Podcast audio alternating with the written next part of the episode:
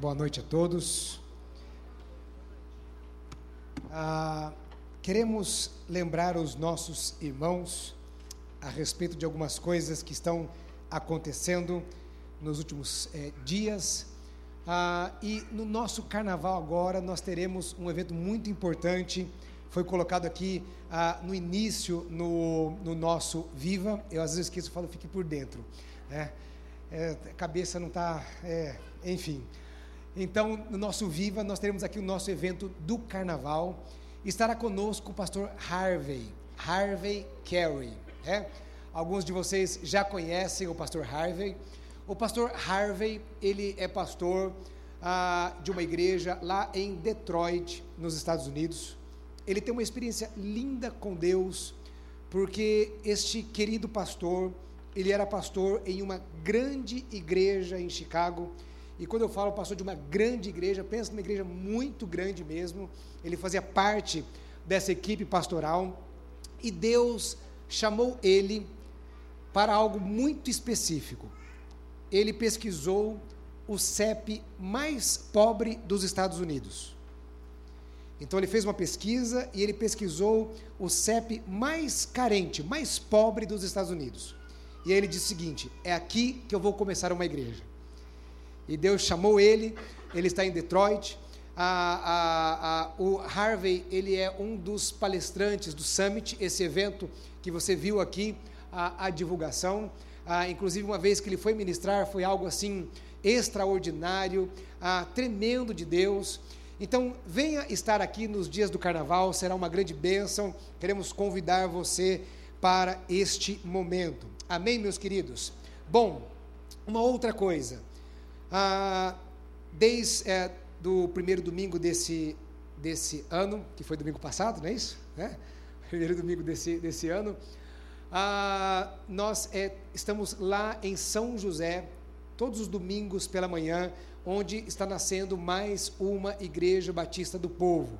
Então, lá nós é, temos um culto no domingo pela manhã que funciona hoje bem improvisado, onde nós temos a nossa, a, o nosso projeto social lá do Grajaú. Há um projeto social é, tanto no Grajaú como na Vila São José. Lá na Vila São José, que é o mais novo, é o projeto mais novo, nós temos aula de inglês ali e, é, de, e escotismo. Então, o Jordélio é um obreiro nosso lá, ele ensina o evangelho através do escotismo, escotismo. Inclusive, amanhã ele está indo para um acampamento com 100 crianças e adolescentes. Estamos orando pela, pela vida dele, de segunda até sexta-feira. E, e ali nós então estamos realizando já os cultos para a, a igreja, onde vai nascer a igreja ali na Vila São José. Você que quiser conhecer lá, conhecer o trabalho, conhecer também o templo, que é um presente que Deus tem dado para nós. Você pode ir às 10 horas da manhã e depois do culto, eu tenho ido com as pessoas para conhecer todo o espaço ali que Deus tem nos dado na igreja que está nascendo ali na Vila São José. Ah, os irmãos ali estão extremamente eh, motivados e você que conhece pessoas ou você que mora mais para lá da Zona Sul, do que aqui perto da Vila Mariana, nós queremos convidar você para conhecer o trabalho lá. Se Deus quiser, em março nós inauguramos o templo. E aí eu estarei indo para lá, tempo integral, ah, ali para a igreja na Vila São José. Nós vamos começar com o culto domingo de manhã e à noite, né, às 10 horas e às 18h30, um pouco mais cedo lá. Às quintas-feiras nós teremos o culto com a Isabel, então a missionária Isabel estará ministrando lá de quinta-feira à noite. Quarta tarde teremos um culto eh, de mulheres com a Teca. E no sábado, o Jordélio estará ministrando para jovens e adolescentes. Então nós estamos com uma expectativa muito grande. Ah, eu peço a vocês que vocês orem por nós, porque é um grande desafio. É um espaço grande, é um templo bonito, bem equipado, com som, iluminação. É um templo um pouco maior que este templo aqui. é um templo ah, ah, mais moderno que este templo aqui, em termos de som, em termos de iluminação. Ele já vai vir com um gerador. Ah, estava conversando hoje com a pessoa responsável ali, um gerador que quando cai energia, depois de 16 segundos, o, o gerador já começa a funcionar, trazendo energia para todo o prédio. Tem muitas salas, departamento infantil, a área de ensino, tem mais salas do que este templo aqui. Ah, então é um espaço físico muito grande e um lugar, uma região muito carente. Então ore para que verdadeiramente Deus esteja ali é, nos abençoando e para que algo grande aconteça.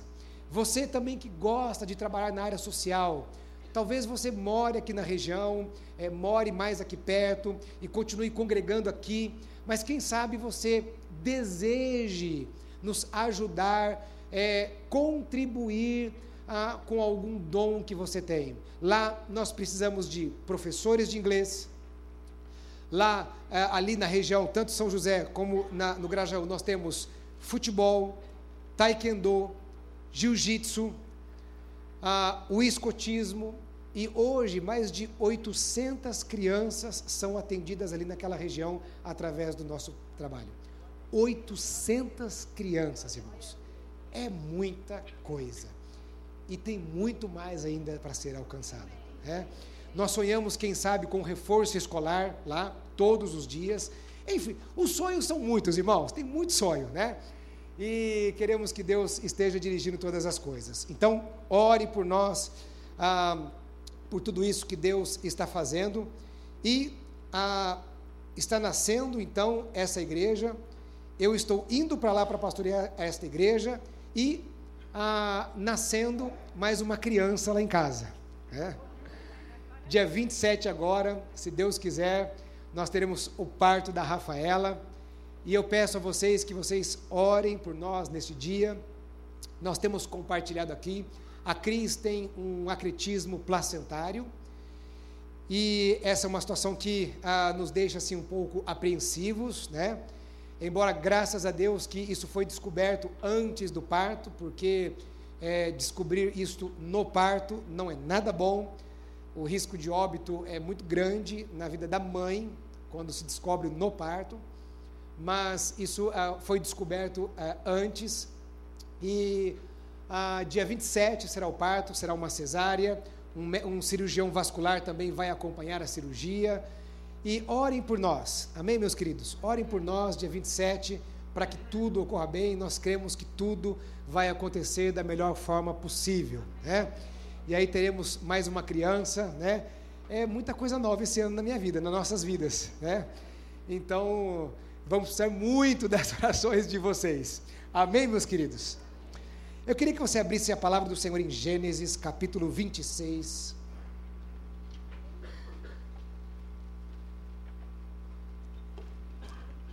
Gênesis capítulo 26.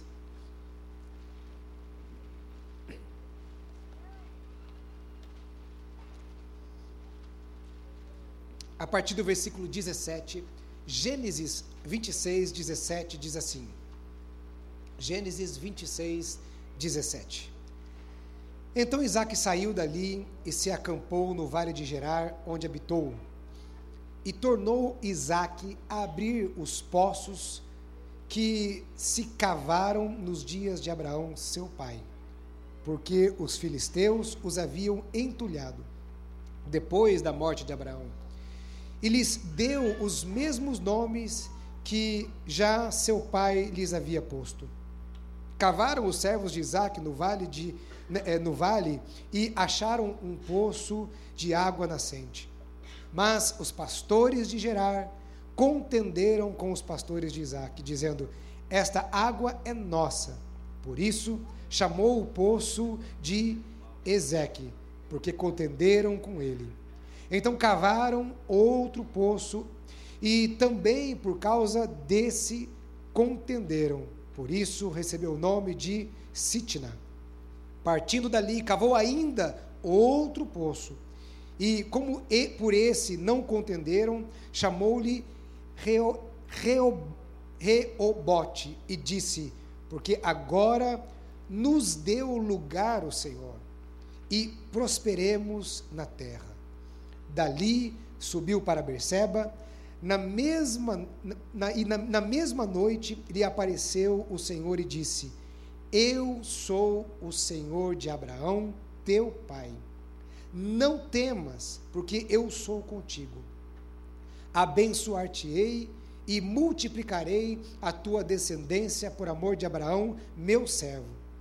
Então levantou ali um altar e, tendo invocado o nome do Senhor, armou a sua tenda.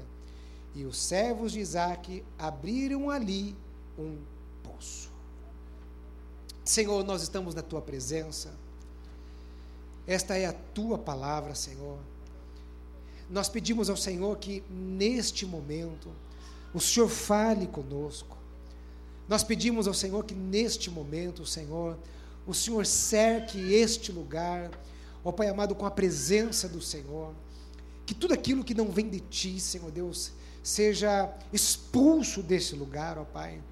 Que toda voz contrária, Senhor, que tudo aquilo que vem para roubar aquilo que o Senhor tem para as nossas vidas, seja repreendido, Pai. Deus, a tua palavra é lâmpada para os nossos pés e luz para os nossos caminhos. O Senhor sabe aquilo que cada um aqui neste lugar, cada um aqui neste auditório precisa ouvir da parte do Senhor. Então nós pedimos ao Senhor que o Senhor fale conosco, em nome de Jesus. Amém.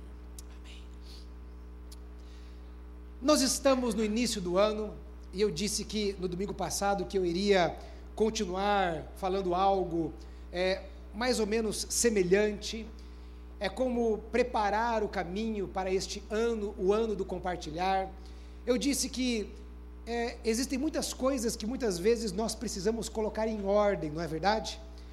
Talvez muitas coisas sejam necessárias colocar em ordem antes de nós compartilharmos aquilo que Deus tem feito.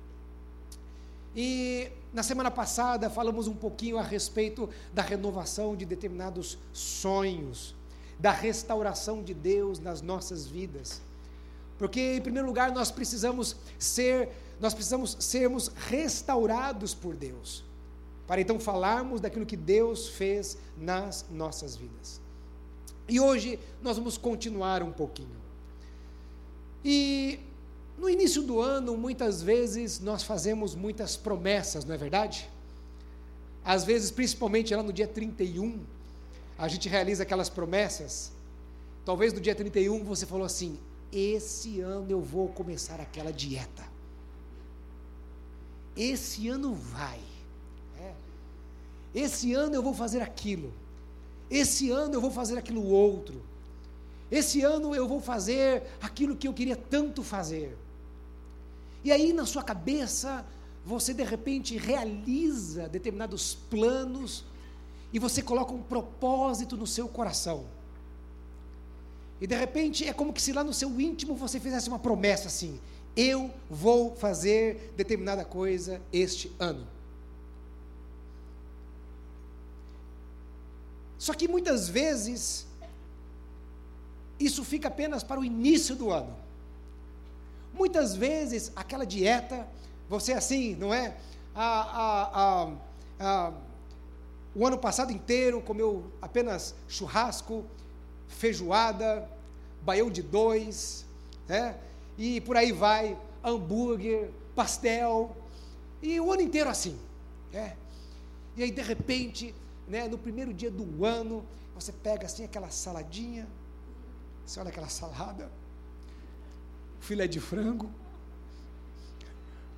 um arroz integral, batata doce, misericórdia.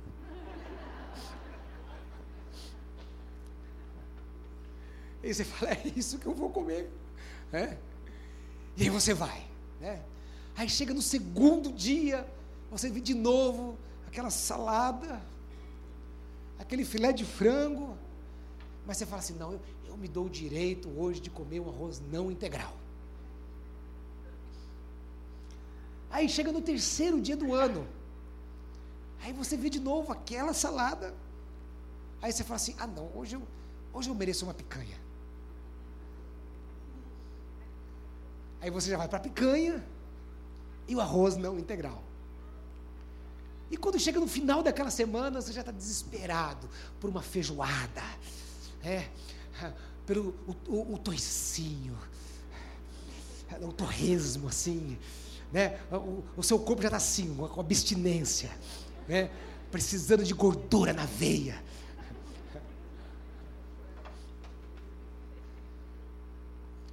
E de repente você olha assim, você fala assim, esse é o ano do compartilhar. Então esse ano, não é?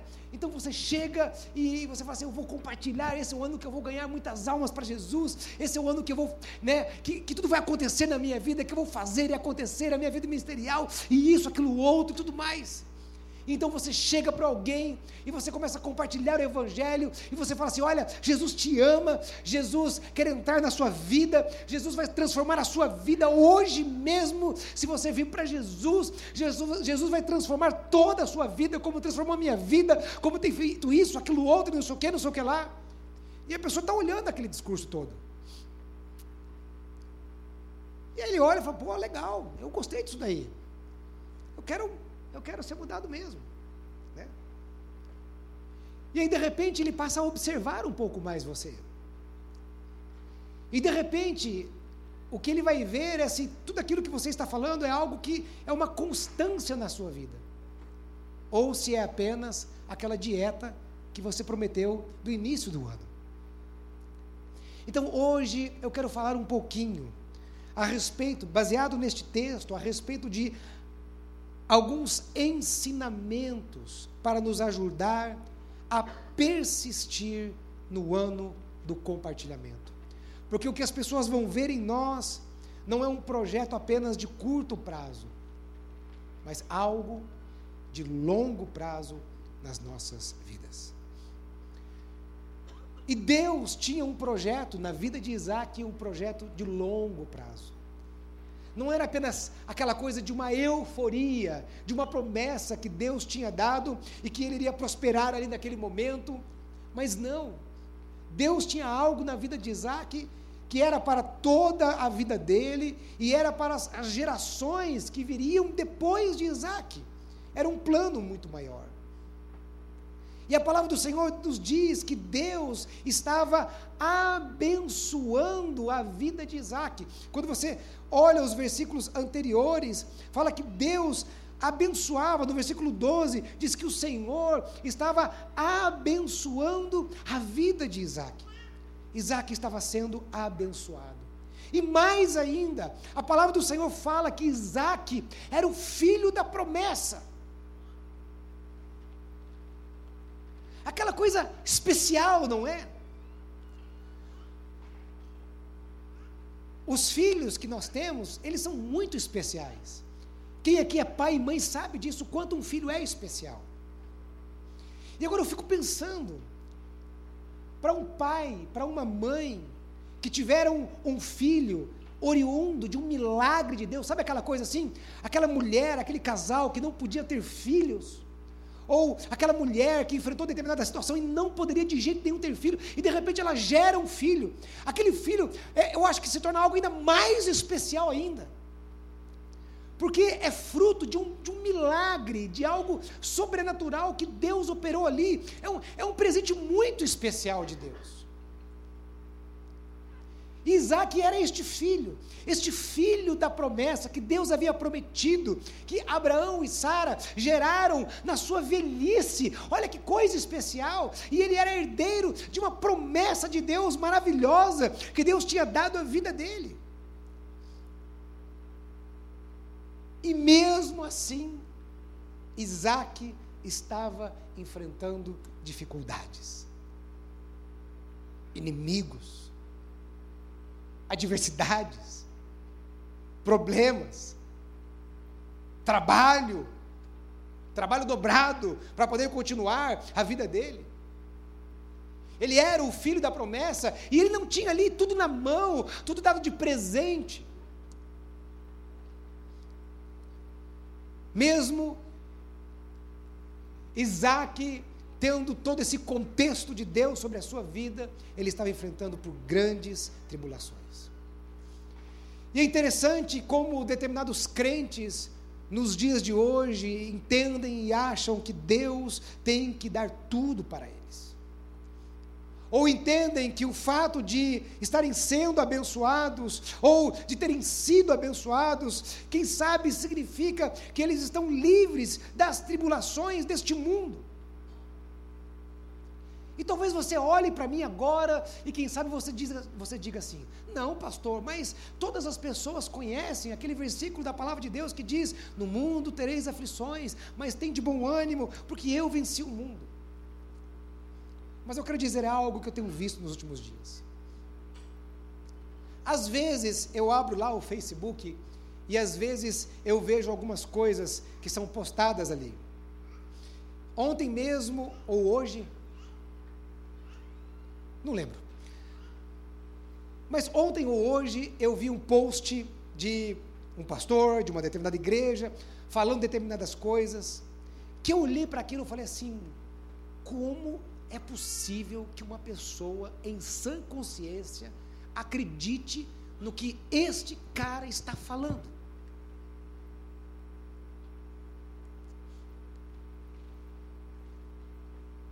Como? Como que um, um, auditório repleto, um auditório muito maior do que este, repleto, apinhado de gente. E ele falando determinadas coisas e as pessoas acreditando naquilo que ele estava falando.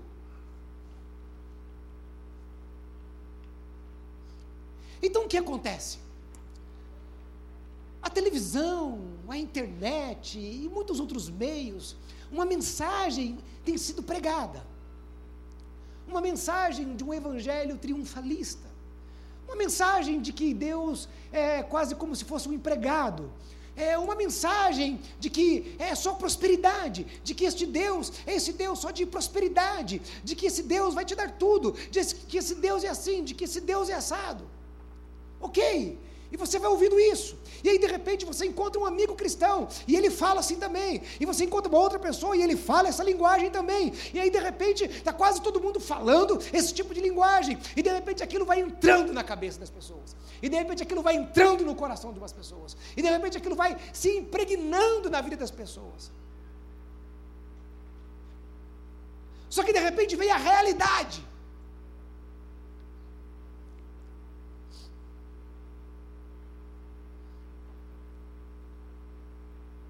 E de repente vem essa realidade de Isaac. Deus estava abençoando ele, tava, e de repente ele vai atrás de um poço d'água. Estava entulhado. Aí ele vai ter que fazer o quê? Desentulhar o poço. Aí vem uma turma e começa a contender com ele. E ele tem que deixar aquele poço e ir para um outro lugar. Aí ele vai e abre outro poço.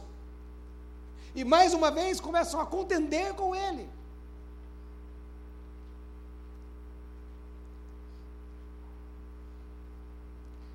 O Evangelho de Jesus não é esse Evangelho que muitas vezes tem sido pregado em muitos lugares.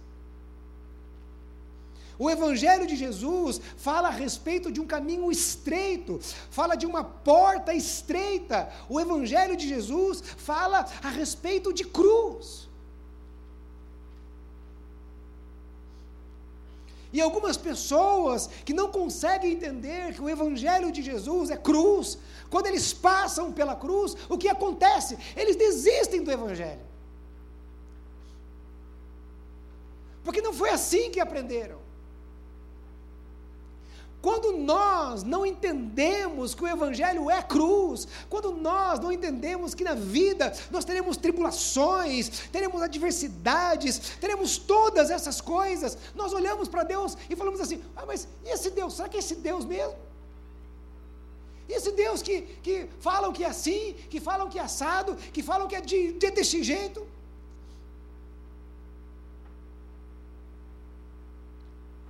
Muitas pessoas não conseguem entender que a nossa vida, sim, nós teremos tribulações, dores, angústias. E muitas vezes existem determinadas mensagens que elas acabam, de uma certa forma, coincidindo com o desejo das pessoas. coincidindo com, com a mentalidade dessa sociedade que nós vivemos hoje. Essa mentalidade em que as pessoas elas estão fugindo da dor. Hoje em dia, as pessoas, elas fogem da dor. Quando se pensa em dor, dor é algo muito traumático. Isso começa muitas vezes por nós, pais, que fazemos de tudo para que os nossos filhos não sintam dor, e é natural isso. Fazemos de tudo para proteger os nossos filhos.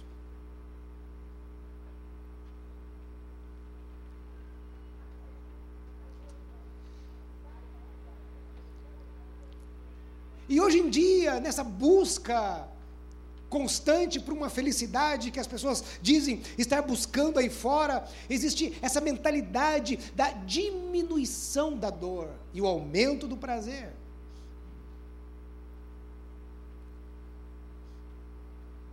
Sendo que a realidade da vida é que nós teremos tantos momentos de dor e de tristeza quantos de alegria. E talvez, às vezes, mais de tristeza do que alegria. Ô oh, pastor, você acordou com o pé esquerdo hoje. Você acordou de mau humor, pastor. Você está passando por muita tribulação e está transferindo para a gente, pastor. Você pode dizer o que você quiser. Mas esta é a realidade da vida. E verdadeiramente aquilo que Jesus disse: no mundo vocês terão aflições. Deixa eu fazer uma pergunta para você. A vida de Paulo era mais de momentos de prazeres num shopping center ou de lutas e angústias?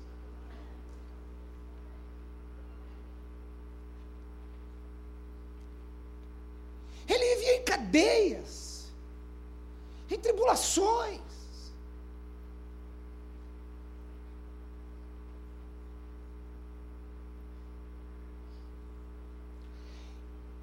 Estou aqui hoje para dar um alerta para você. Eu, eu, sou, eu estou quase igual a OMC, Organização Mundial da Saúde. OMS, desculpa.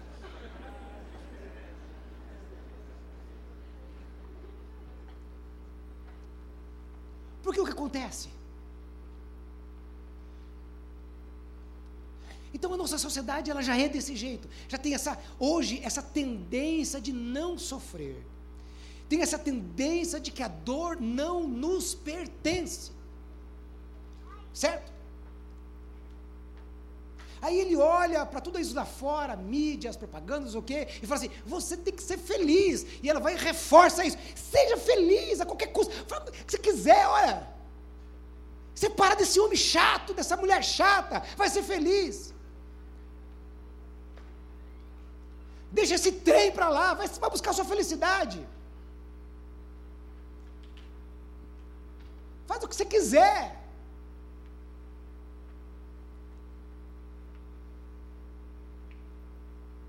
Aí está todo mundo buscando a sua felicidade.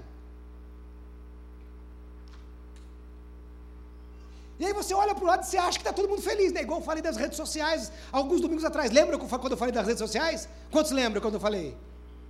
Nossa, 10%? Você olha no Instagram da pessoa, né? Ai, que, que vida maravilhosa. Aí você olha da segunda pessoa, ah, que vida mais maravilhosa ainda. Aí você olha da terceira, a vida das pessoas no Facebook, no Instagram, é uma maravilha.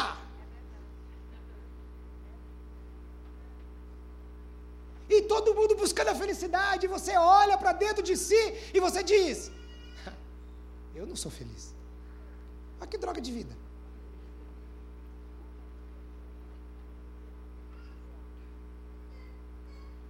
Irmãos, olha só. Essa falta de contentamento, é essa falta, uma visão errada a respeito de Deus, da cruz de Cristo, está levando a uma sociedade extremamente doente. Isso aqui é uma das profissões hoje que você vai se formar e logo, logo você pode conseguir trabalho Fácil. psicologia. Faça psicologia. Todos os psicólogos que se formaram, nós encaminhamos para a casa da família, está aqui a Rosângela, sabe disso, todos que começaram aqui a atender primeiro voluntariamente na casa da família, hoje estão atendendo aí. Eu conversei com uma essa, uma essa semana, que ano passado começou a atender na casa da família, já começou a atender num, a, a, num consultório e agora está indo para o segundo consultório para dar conta da demanda. Acabou de se formar, se formou há pouco tempo. Tá? Se formou o ano passado.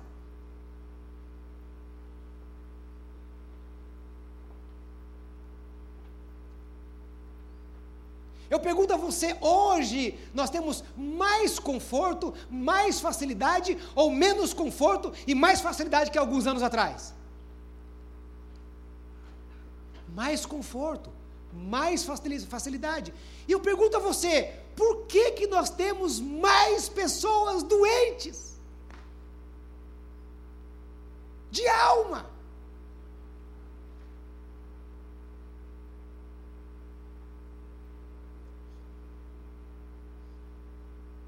Cuidado, meu querido, eu não estou pregando a dor aqui. Mas cuidado com essa busca que o mundo está aí fora. A Bíblia fala para nós não amarmos o quê? O mundo e nem o quê? Do que nele? Quando você ama o mundo e no que nele há, o caldo entorna.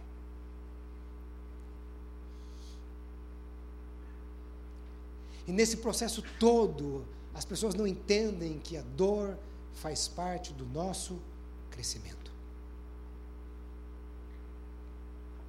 A vida plena é aquela que, tanto na dor quanto na alegria, entendemos, temos a consciência de que Deus está conosco e que Ele cuida de todas as coisas. Não é a alegria que muda o status de Deus, não é a dor, o sofrimento que muda o status de quem Deus é. Essas coisas não mudam a Deus. Deus continua sendo Deus.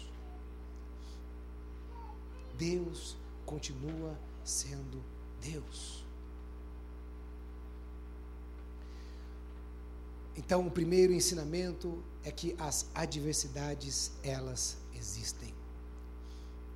O segundo ensinamento é tenha consciência de um plano maior. Deus tinha uma promessa na vida de Isaac. E essa promessa não envolvia só ele, mas envolvia uma grande nação, envolvia um propósito muito maior, envolvia aquilo que nós ministramos na aquela, a última série do ano passado, envolvia a glória de Deus. O plano de Deus na vida de Isaac não era um plano apenas para ele, para ele ser abençoado, para a família dele ser abençoado, para ele prosperar, para ele ser um grande empresário, para ele ser isso, para ele ser aquilo outro. Não era isso que envolvia o plano de Deus na vida de Isaac. O plano de Deus na vida de Isaac era a glória de Deus, a missão de Deus. Falamos muito sobre isso na série de mensagens Perspectivas. Era a missão de Deus.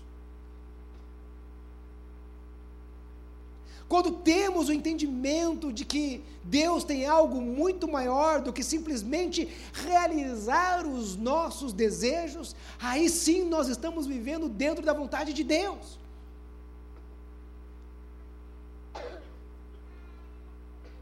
Quando entendemos que Deus tem algo muito maior do que apenas realizar o meu desejo, Aí sim, então, nós entramos no centro da vontade de Deus. É um entendimento de que as nossas vidas são para a glória dEle, de que as nossas vitórias são para testemunho, são para compartilhar do que Deus é capaz de fazer. Que as nossas vitórias não são para contar vantagem, não é para nos beneficiar, não é porque você se acha um filho predileto de Deus. as bênçãos de Deus, o que Deus faz para você, qualquer coisa de boa que Deus fizer para você. Não é algo simplesmente para te beneficiar, mas tem um plano muito maior, tem algo muito maior. Essa consciência deve ser um motivador para persistirmos. Ou seja, eu não vou parar de lutar, porque Deus tem um plano muito maior. Eu não vou parar de lutar, porque Deus tem um plano muito maior. Glória a Deus.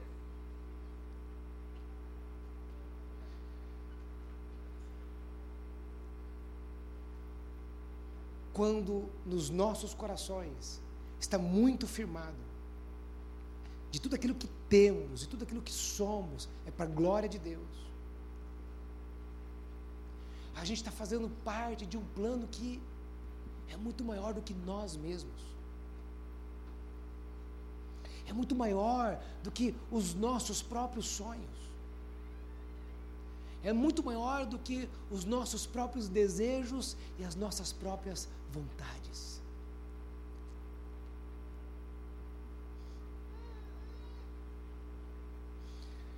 Quem sabe você enfrentou tantos problemas nos últimos tempos, no ministério que você exerceu, ou quem sabe você está exercendo. Então, quando você entende que Deus tem algo muito maior, você diz assim: eu não vou desistir do ministério que Deus deu para mim, porque Deus tem um plano muito maior. não é porque o meu líder me feriu, não é porque o meu líder me decepcionou, não é porque a igreja tal fez isso, não é porque a igreja tal fez aquilo. As igrejas, os pastores, os líderes, todo mundo, todas essas pessoas vão prestar contas a Deus.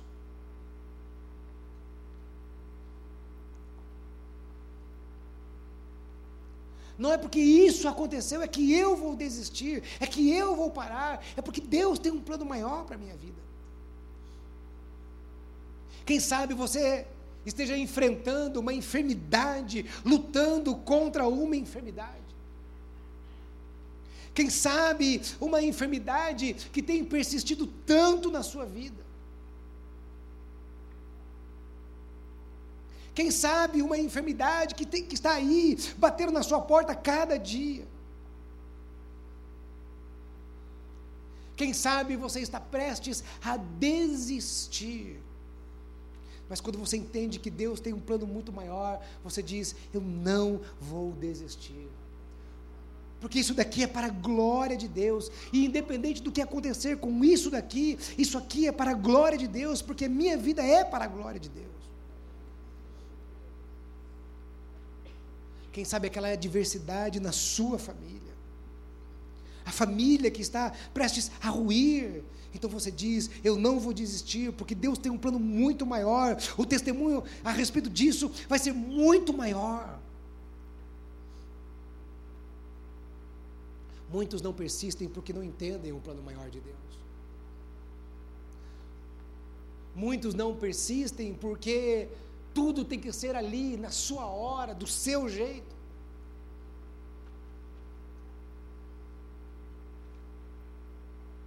nesta geração que muitas vezes tem dito para Deus o que Deus tem que fazer. Nesta geração que tem interpretado as Escrituras Sagradas do jeito que Ele quer interpretar, da maneira que Ele quer interpretar. Em que Ele pega aquilo que é para, para aquilo que traz benefício para Ele, aquilo que lhe agrada, aquilo que é bom para Ele.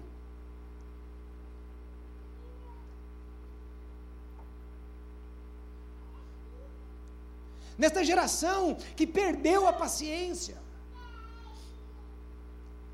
nesta geração que não sabe de maneira nenhuma esperar.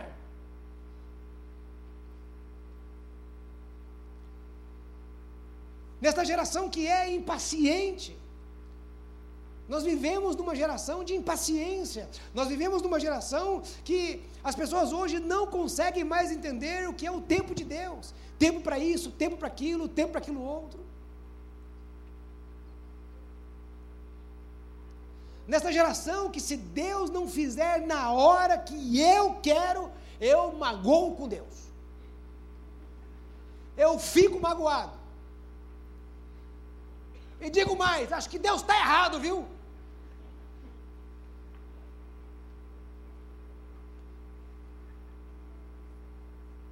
Nós damos risada.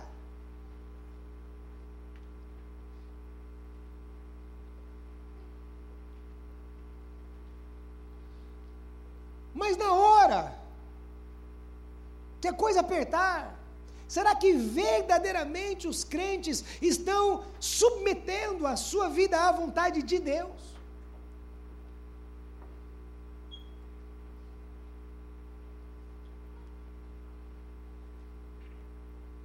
Será que verdadeiramente nós dizemos assim: esperei com paciência no Senhor, e Ele se inclinou para mim e ouviu o meu clamor?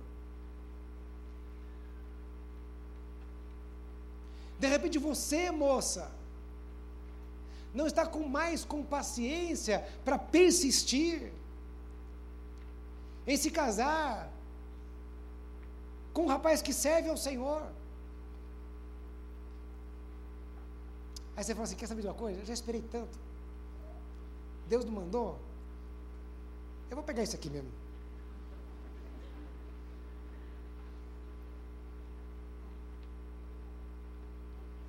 que bonitinho.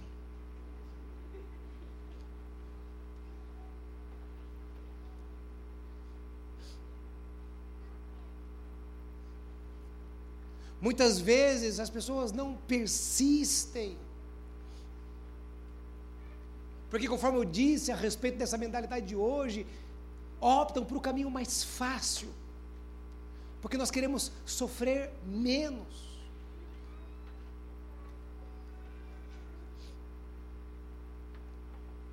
caminho mais fácil, aquilo que nos traz mais prazer, aquilo que nos custa menos, o caminho mais, mais largo. Mas a Bíblia diz que o caminho largo e espaçoso é o caminho que nos conduz à perdição caminho largo e espaçoso é o caminho que nos conduz à perdição. Eu acho que, na realidade, todas as épocas, mas hoje é muito forte, porque a gente tem tanta informação. Aquilo que a palavra de Deus diz a respeito de não nos conformar com este mundo esse texto está falando a respeito de não tomarmos a forma.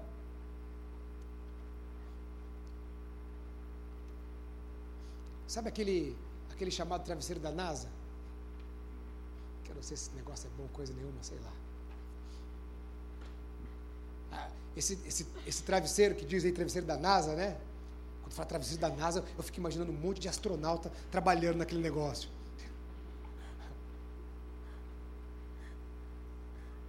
Essa, essa é a expectativa, né? A realidade você vê um monte de chinês ali, né?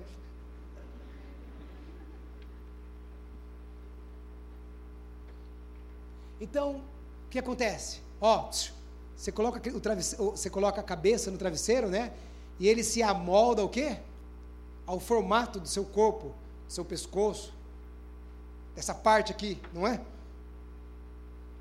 Então, o travesseiro, ele toma a forma do meu corpo. Ele se amolda ao meu corpo. Então, se conformar com este mundo é isso: é você tomar a forma do mundo, você se amoldar ao mundo. E hoje, por que, talvez este seja o versículo mais forte para os nossos dias de hoje? Porque eu não quero tomar a frase de uma pessoa aí conhecida, nunca na história desse país, né?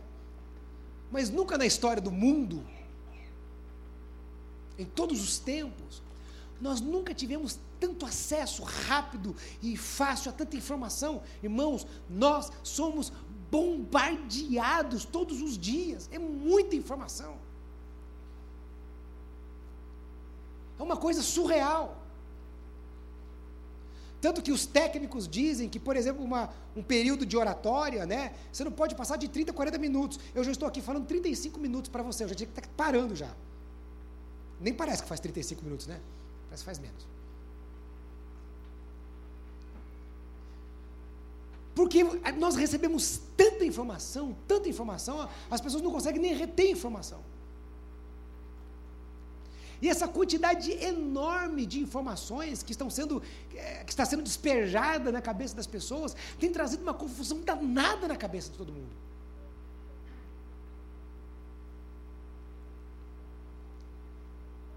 E nisso as pessoas vão abrindo muitas exceções, e nisso as pessoas estão tomando a forma do mundo. E estão esquecendo de que a nossa forma está aqui, na palavra de Deus, nas escrituras sagradas. Então, algumas pessoas passam a não persistir mais, porque optam pelo caminho mais fácil. E o último ensinamento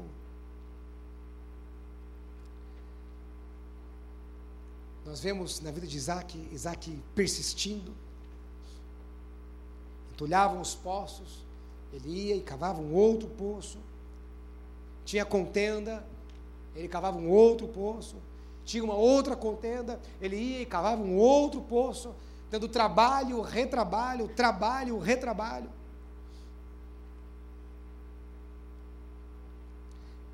Mas na primeira ocasião, ele foi buscar água em poços que seu pai havia aberto, e quando ele chegou lá, esses poços estavam entulhados, ou seja, alguém foi lá e entulhou, jogou entulho, terra, lixo, objetos, entulharam aquele poço. E quem sabe, talvez, é assim que você se sinta.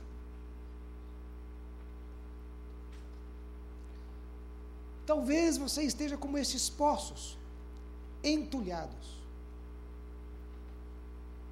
Talvez entulhados com coisas que você mesmo colocou lá. Por causa das suas escolhas. Ou quem sabe, entulhados por causa de entulhos que as pessoas colocaram em você.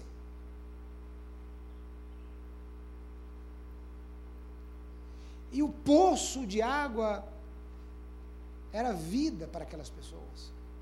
Porque a água é vida. Ninguém vive sem água. O rebanho não viveria sem água. As pessoas não viveriam sem água. Então, cada vez que Isaac olhava para essas coisas, Isaac dizia assim: como que eu vou dar água para o meu rebanho? Como que eu vou dar água? Irmãos, olha, eu não sei se foi aqui que eu falei, eu acho que foi em São José. A água é um negócio fundamental. Não, eu que falei aqui também.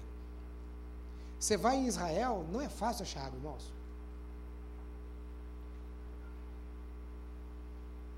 A água é um negócio assim o governo trata a água como um metal precioso, a população trata a água como é igual um metal precioso, é um líquido preciosíssimo para eles, porque eles têm pouquíssima água.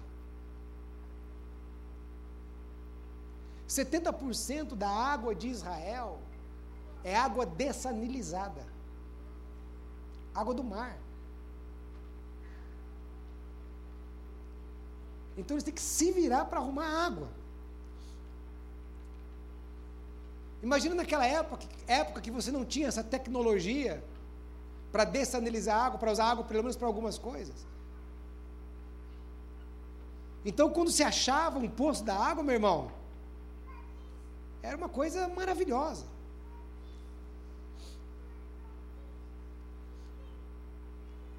E quando encontrava um poço entulhado, talvez eles olhavam e diziam: e agora? O que, que eu vou fazer? Talvez você diga assim: e agora? O que, eu vou fazer? Entulharam o meu poço.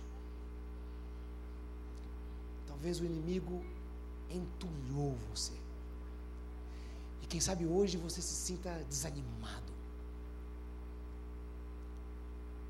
Talvez você se sinta sem força para desentulhar esse poço.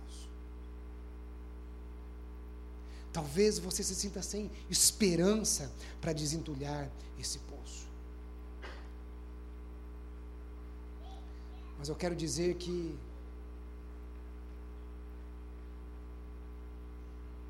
aquilo que parece ser um fim, pode não ser o fim, mas apenas um recomeço.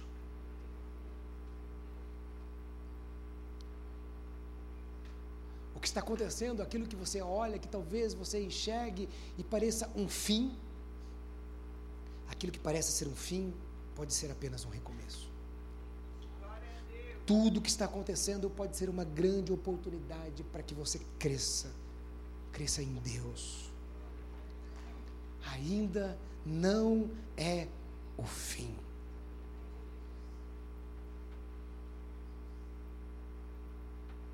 O fim das coisas terrenas é a morte.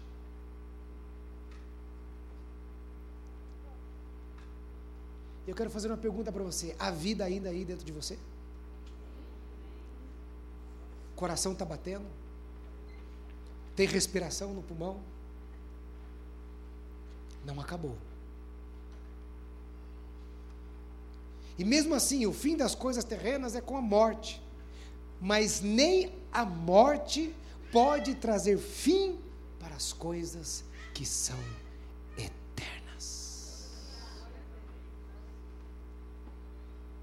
nem a morte pode trazer fim para as coisas que são eternas.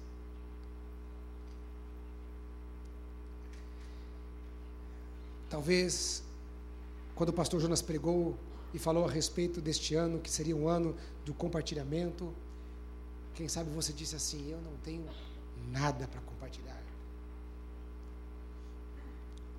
Porque eu só tenho tido derrotas.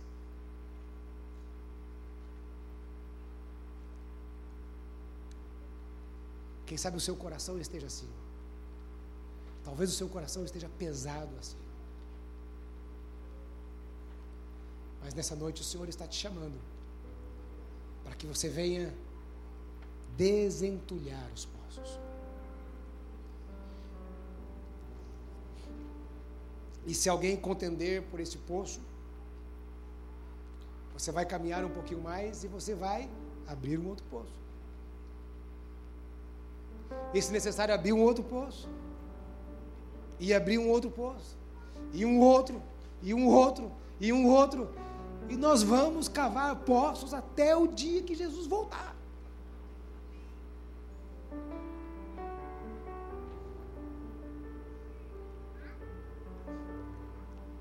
E você que me ouve há mais tempo aqui nessa reunião, você que já ouviu muitas mensagens minhas,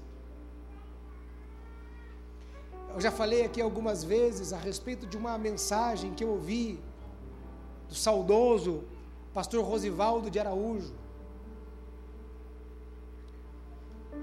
Pastor Rosivaldo de Araújo foi um pastor do movimento de renovação espiritual, na época do pastor Enéas. Deus usou muito ele na, na região ali da Bahia. Ele é o compositor daquele, daquele hino que cantávamos. Obra Santa do Espírito Agora eu quebrei essas pernas. Né? Esse hino que se cantava nas igrejas. Essa causa é do Senhor. Um grande pregador.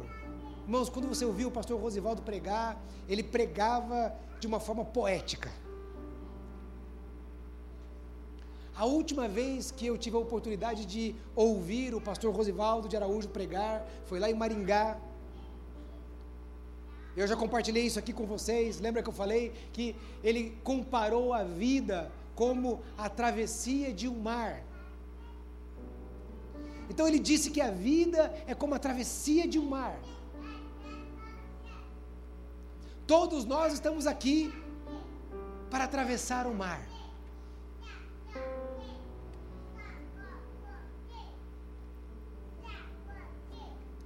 Então ele disse que algumas pessoas.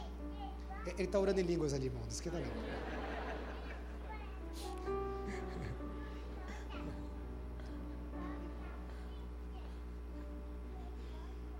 Então ele disse que algumas pessoas vão atravessar o mar dessa vida num, num cruzeiro atlântico.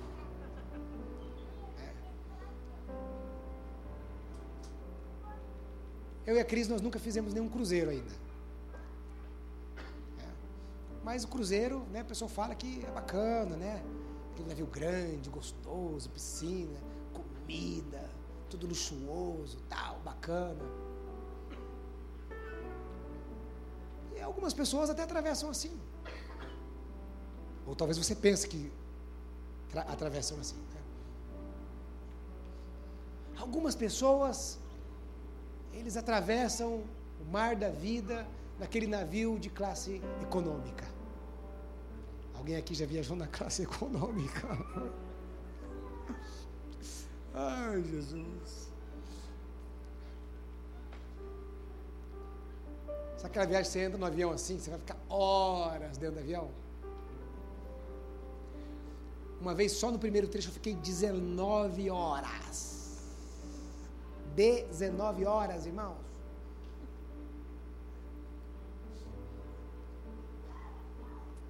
E depois mais nove para chegar do outro lado do mundo.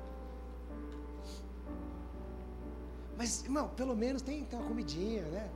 Se o trecho é curto, pelo menos tem uma barra de cereal. Ar-condicionado, você está sentado. A poltrona não reclina muito, mas dá para dar uma, né? É econômica. Mas, está tão ruim assim? Algumas pessoas, às vezes, vão atravessar o mar da vida de carona no navio cargueiro. Não tem poltrona, senta onde der. Comida, talvez você pega o resto de comida de alguém não sabe nem se vai ter comida. E talvez você se sinta atravessando assim. Quem sabe lá no navio cargueiro, olhando para aquele que está atravessando no, no transatlântico.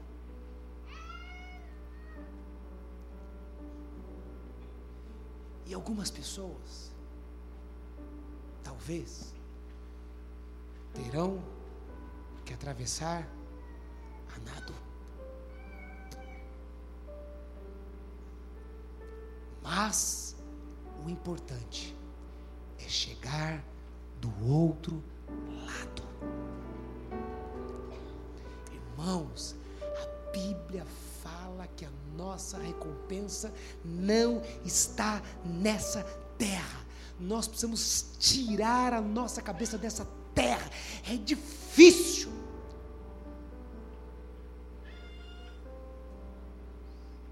É difícil, irmãos, para todos nós aqui. Todos nós passamos por dilemas, por situações que é difícil tirar a nossa cabeça da terra, das coisas da terra, das coisas deste mundo.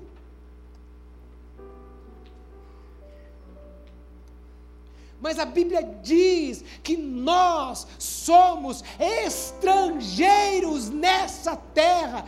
Eu e você somos cidadãos dos céus. Lá é a nossa morada, lá é o nosso lugar, lá é onde nós estaremos com o nosso Pai, lá no céu.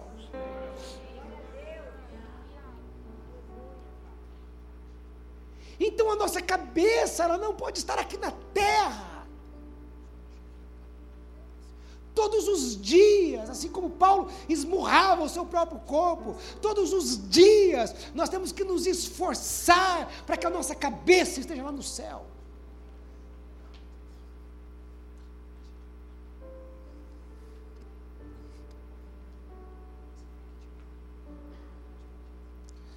Pensar como a Bíblia diz para olharmos para as coisas que estão lá no céu e não para as coisas que estão aqui da terra.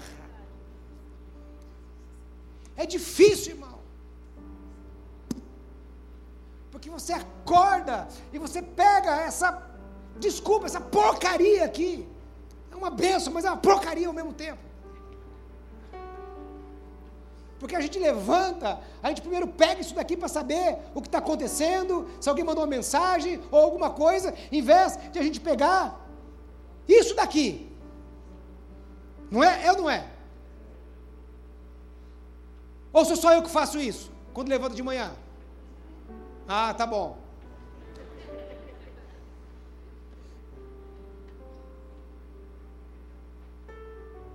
E aí a gente começa a ser bombardeado de tudo.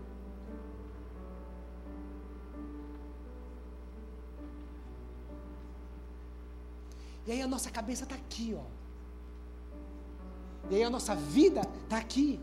E aí sabe o que é pior? O nosso coração está aqui.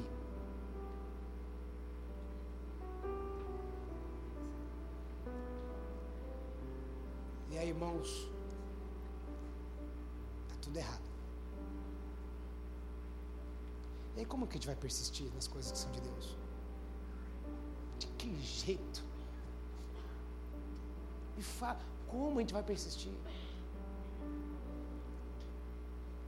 Aí vem o vento, vem a tempestade, a casa cai.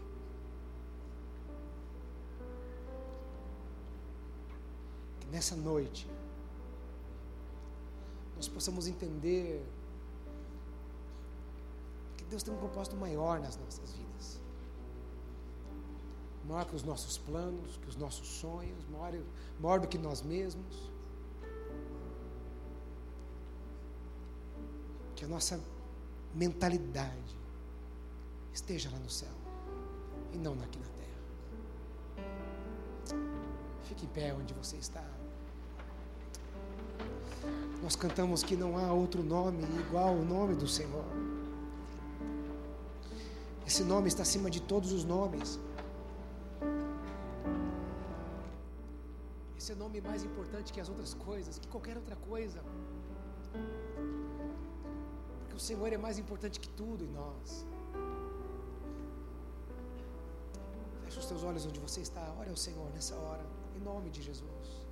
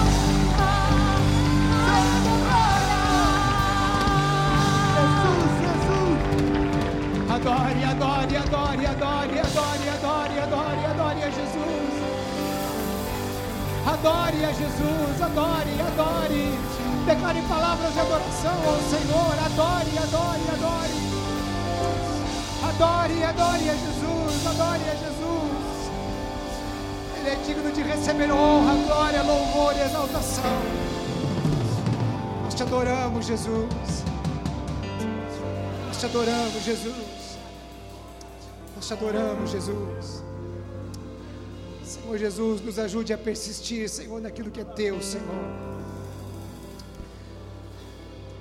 Mude a nossa mentalidade, a nossa cabeça, Senhor. Que verdadeiramente o Senhor seja esta prioridade nas nossas vidas. Que venhamos entender que o Senhor tem um plano muito maior em nós, Senhor. Senhor, em nome de Jesus, talvez muitos aqui estejam se sentindo como, como poços entulhados, Senhor. Senhor, em nome de Jesus, limpa, Senhor, tira todo o entulho, Senhor, e que os teus filhos possam novamente sonhar, Senhor, persistir, lutar. Deus, em nome de Jesus, que verdadeiramente o Senhor seja glorificado através das nossas vidas, em nome de Jesus. Amém, Senhor. Amém, Senhor. Amém, Senhor. Aleluia. Deus te abençoe. Tenha uma semana de vitória na presença do Senhor. Deus te abençoe.